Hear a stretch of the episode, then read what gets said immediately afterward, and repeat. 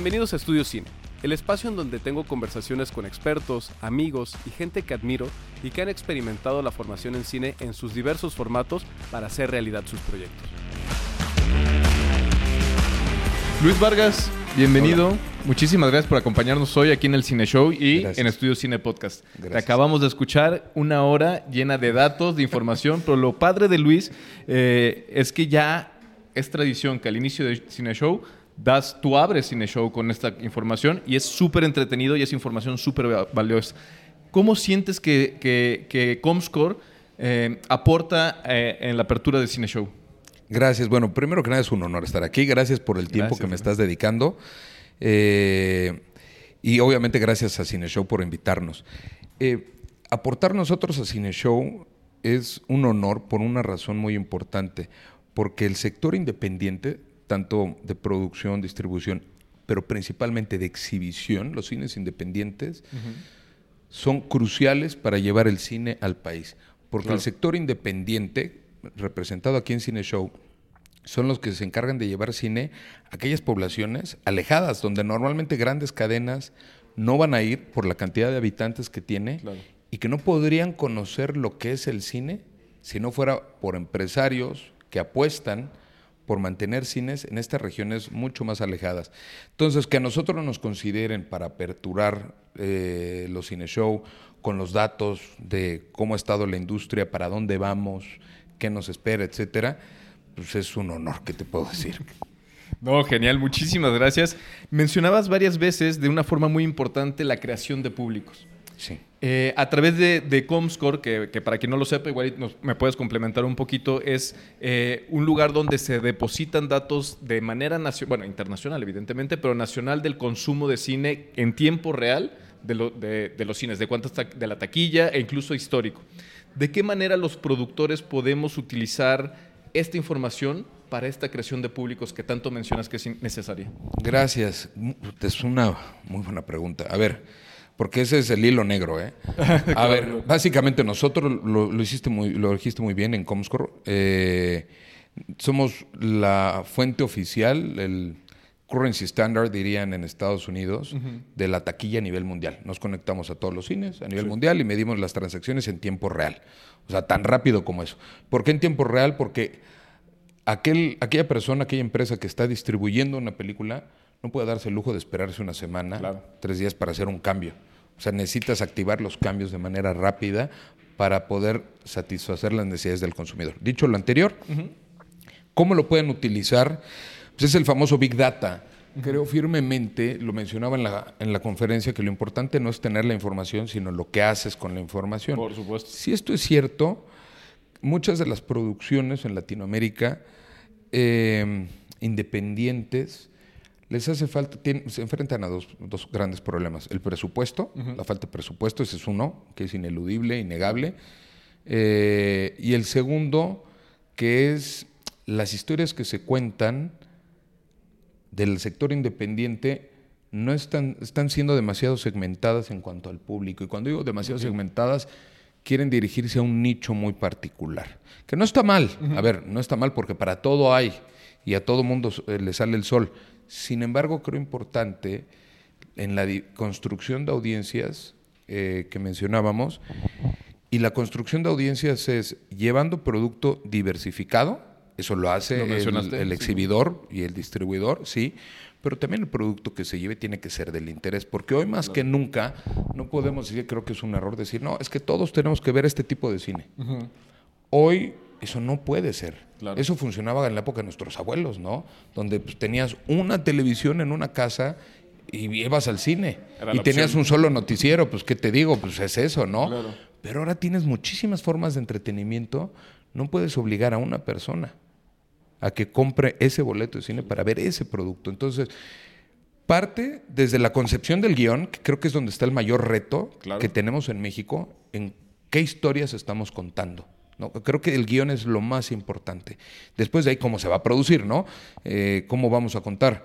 Eh, entonces creo que tenemos que enfocarnos en el guion. Las historias que se están escribiendo son historias que están apelando a la gente que está pagando el boleto del cine Porque esa es la pregunta. O sea, yo puedo querer hablarle a, un serbio, pero pues yo no hablo serbio. Claro. ¿No? Entonces, pues, ¿de qué me va a servir? A menos que entre él y yo nos entendiéramos en inglés. La analogía es, tenemos que, lo que vamos a hacer, entender que hay un nicho.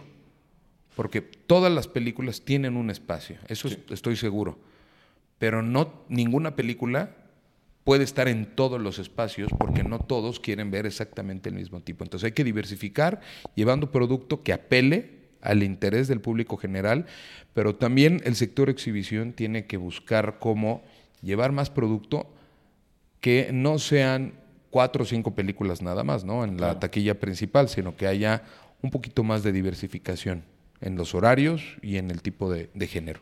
Totalmente. Y justo ahorita que estamos en el cine show, que prácticamente es la fiesta de los, de los exhibidores independientes, pues al final de cuentas los exhibidores lo que quieren es vender más butacas, vender más palomitas y está eh, en nuestra cancha el diseñar estas películas, crear estas películas que atraigan más público, que lo mencionaste varias veces también.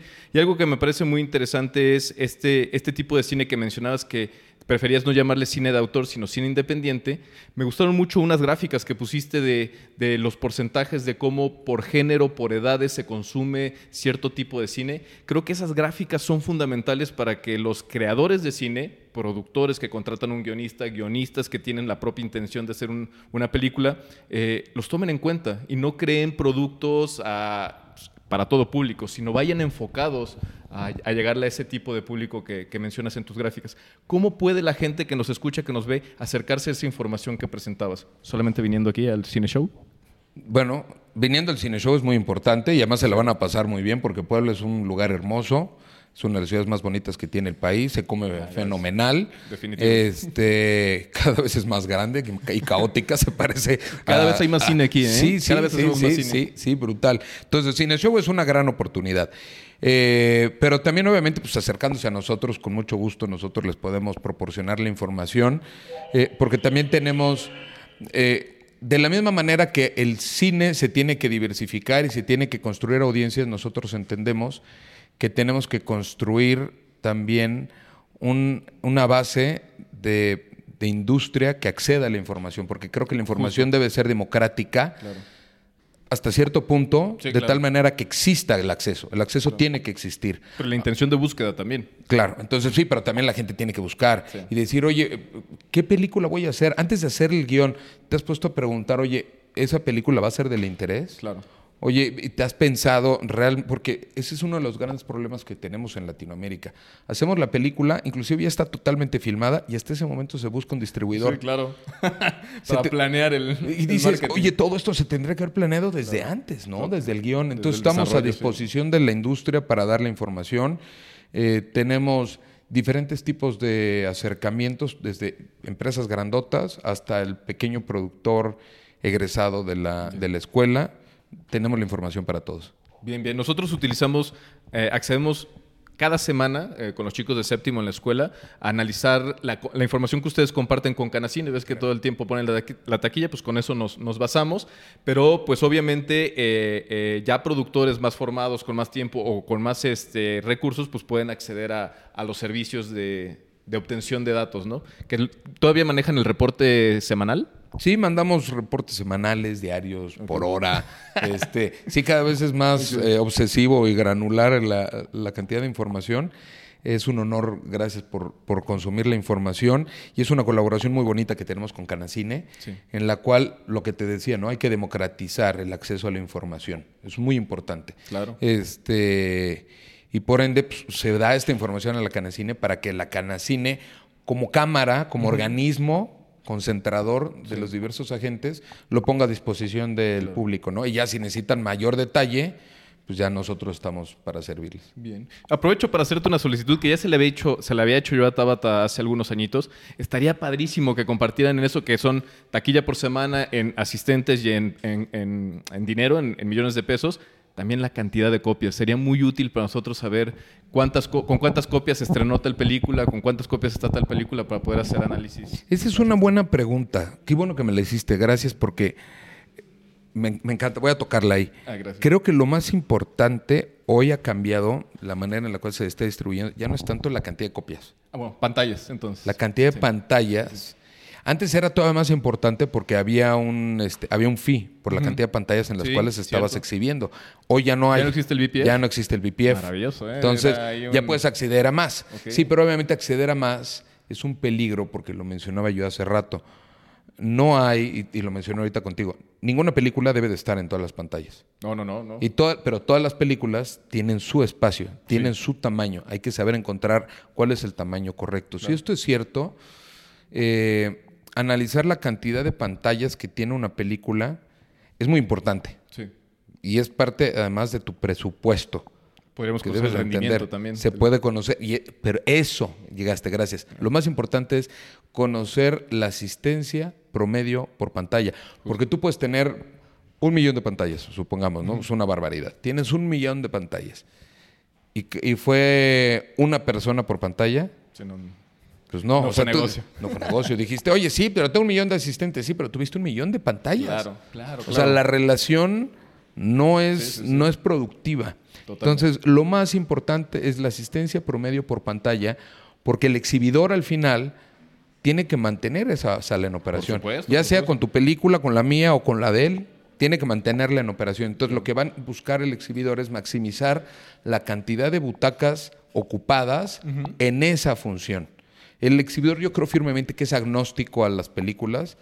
El exhibidor, con algunas excepciones, que habrá películas que a todo el mundo nos emociona, pero en general el exhibidor lo que va a buscar es que la, la sala se llene, Por supuesto. porque esto no deja de ser un negocio. Butacas y palomitas. Porque a nadie le pagan la luz Sí, ni claro, el sueldo claro. de los empleados. ¿no? Entonces, Claro. el exhibidor justamente va a buscar que la sala esté llena la mayor cantidad de butacas. Y si esto es cierto, busquemos, quizá tú, lo más importante para ti no sea ni siquiera saber, digo, la cantidad de, de pantallas, sino en qué pantalla vas a estar. Porque quizá te convenga estar en una pantalla que tenga menos butacas Claro. y no estar en una pantalla que tenga muchas más Y butacas. llena. Exactamente, porque entonces tu promedio va a ser mejor. Claro, claro. O sea, todo depende, ¿no? Sí, sí, sí, sí. Porque de la misma manera que tú y yo no somos iguales, ni ella, ni él, lo mismo pasa con las películas. Yo creo que en la industria del cine no vendemos consomé de pollo. El consomé de pollo sabe igual aquí, en Puebla, en Tijuana o en Estados Unidos. Claro, sabe a pollo. Si claro. te sabe a chilpachole tienes un problema. ¿Estás de acuerdo? Por supuesto. Bueno, con las películas no pasa eso. Hoy tienes Super Mario, antes tuviste, después Oppenheimer, pero antes tuviste Spider-Man y tuviste No se aceptan devoluciones. O sea, cada película es diferente, es una persona. Sí, sí, sí. Y una estrategia individualizada. Y hay que entender cuál es el tamaño y las pantallas que precisa Claro. esa película. Es muy importante hacer esa división. Y estamos para servirles, Bien, bien. para darles esa información. Que justamente para saber esos detalles, pues hay que tener la- el acceso completo a Comscore para saber cuántas pantallas en México, cuántas eh, butacas tiene cada pantalla y poder hacer esos análisis. Es correcto. Bien, para ir cerrando, eh, porque te agradezco mucho que nos Gracias regales todavía un ratito más de ti después de la horita que te aventaste con, con tanta emoción. Este, ¿Cómo ha evolu- evolucionado Comscore, que de hecho antes se llamaba Rentrack, eh, pero cómo ha evolucionado Comscore en la medición de audiencias en el mundo del cine en México? Y en Latinoamérica y el mundo. Qué bonita pregunta. Empezó la medición nosotros como Nielsen en 1998. Nielsen, ¿cierto? Hace 25 años empezó la medición en México de manera formal y profesional. Porque antes se hacía, lo hacía la Canacine, con el famoso taquillómetro, Ah, mira. pero lo hacían con recursos propios. Sí. Y eso no es profesional Claro. y además no es neutral, Claro. ¿no? O sea, necesitas un tercero neutral que no tenga nada que ver con los otros Sí. Para que te diga yo como auditor, esto es, esto es lo que está haciendo tu película. Y seguramente era a mano, en libretita. en- Era, por, era ¿no? llamada de teléfono y por fax. Mandaban fax. No había correo electrónico. O sea, Claro, bueno, había claro. uno que otro, pero la mayoría no tenían correos electrónicos. Eh, nos mandaban la información por fax. eh, y el 95% de la recolección se hacía por llamada telefónica. Con todos los errores, pros Por y contras que eso representa, ¿no? Después, en el 2002, comenzamos a hacer recolección por correo electrónico y empezó a reducir la cantidad de faxes que, que se nos enviaban, en donde nos tenían que mandar el famoso borderón, la papeleta. Ok, ok. Entonces ya nos la empezaron a mandar por correo y después, alrededor del 2008, ahí todavía éramos Nielsen, como el 2008, no, 2010, perdón, el 2010 cuando nos convertimos en Rentrack.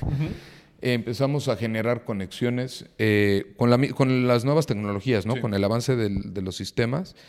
eh, empezamos a generar unas conexiones especiales para que nuestro sistema se hablara con el sistema del cine. Claro. Y entonces ya nos mandaban la información regularmente durante el día. O sea, teníamos varias veces que nos mandaban la Como cortes información. de caja durante Como el un día. corte de caja, exactamente. Hoy ha evolucionado, te estoy resumiendo los últimos 25 años, Sí. Eh, ha evolucionado de tal manera que hoy nos conectamos con todos los cines, cines como Cinépolis, Cinemex, eh, Cinebox, City Cinemas, etcétera. Nos conectamos en tiempo real. Claro. Entonces tú compras ahorita un boleto en la sala de cine y yo cinco segundos después tengo el registro de ese boleto Ok, ok. que es, es increíble. Además, se puede saber si utilizaste tu programa de lealtad, puedo saber ¿A si es hombre, mujer, qué es lo que te gusta, etcétera. Toda esa información del Big Data es importantísima Pues es lo porque que presentaste aquí. en la medida en la cual utilizas esa información, Sí, sí, sí. puedes acercarte. Porque si es de pronto, imagínate, has dejado de ir al cine, pues hay que buscar tu patrón. ¿Qué es lo que ha ¿Qué pasado? está pasando? ¿Por qué no ha sido? Y vemos que no ha sido porque le siempre ibas, por poner un ejemplo, a películas de Cantinflas. Sí. Pues una, una locura, ¿no? Sí. Oye, tengo cinco meses de que no exhibo películas de Cantinflas. Ah, por eso no ha regresado. Claro. Oye, hay que poner una película de Cantinflas. ¿no? Por poner un Sí, ejemplo, por ¿no? supuesto, por supuesto. Este es el famoso Big Data que hoy lo tenemos con los cines, que son junto con todos son un eslabón importante, pero el sector exhibición lo ha demostrado la pandemia, es vital, es crucial para que esto exista, porque las películas las podrás ver en otra manera, Sí. pero nada como ver una película en el cine. Lo creo firmemente, es, es toda una experiencia. Que algo nos ha enseñado la pandemia es que el cine está y va a seguir, Por supuesto. porque es una manera muy especial de consumir entre nosotros las historias, ¿no? Claro. Entonces, para nosotros estamos muy agradecidos de contar con el apoyo del sector exhibición, que sin ellos básicamente nada de esto podría ser. O sea, yo estaría vendiendo, pues, no sé, hot dogs este, aquí afuera, pero seguramente no tendría el gusto de trabajar en lo que trabajo. Claro. No, no, no, súper bien. La verdad es que el trabajo que hace Comscore por la industria es, es fundamental, es súper interesante. es, eh, y de hecho yo invitaría a que la gente se acerque, porque muchas veces le tienen miedo a las estadísticas, a los números, a las tablas. Pueden ser muchos números, pero ahí está la información oculta, hay que saber encontrarla para poderle sacar provecho. Y pues nada, eh, agradecerte muchísimo que, que nos hayas acompañado, que estés con este, en este espacio de, de Cine Show, que nos abrió las puertas también. Y estaremos- estaremos en contacto contigo. Muchas gracias. Dame un segunditito que nos sentamos. Sí, claro que sí. Ah. Ahí está. Pues nada más quiero regalarte un, un sticker. Ah, hombre. de Estudio Cine para que no- nos acompañes y te acompañe Estudio Cine ahí a ver dónde luego lo Aquí pegas. en el corazón. Un placer. Muchas gracias Muchísimas por el gracias, sticker, Luis. gracias por tu tiempo. A ti. Dios los bendiga y que Dios bendiga a Puebla. Gracias. Gracias. Hasta luego. Hasta luego.